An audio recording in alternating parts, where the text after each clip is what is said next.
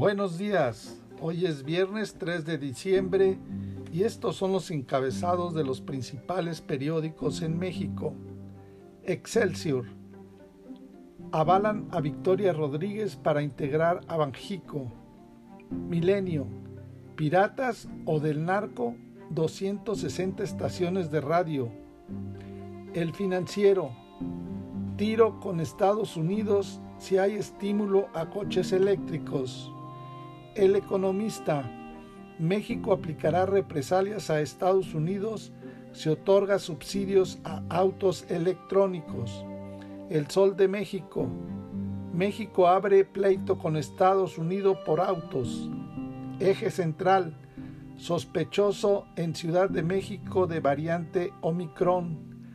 Publimetro, México amenaza a Estados Unidos con imposición de aranceles.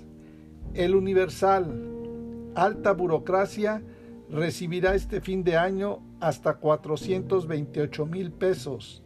La razón, prenden alertas de riesgo humanitario ante reinicio del Quédate en México.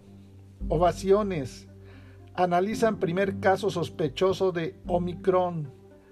Uno más uno, aumento del 22% al salario mínimo. Contrarréplica, Huachicol, carretero al alza, 19 millones de vehículos evaden el pago. La jornada, Secretaría de Salud, en estudio posible caso de Omicron en México. Reforma, bloquean datos sobre vacunas. El Heraldo, Omicron ya está en México. Hay un caso.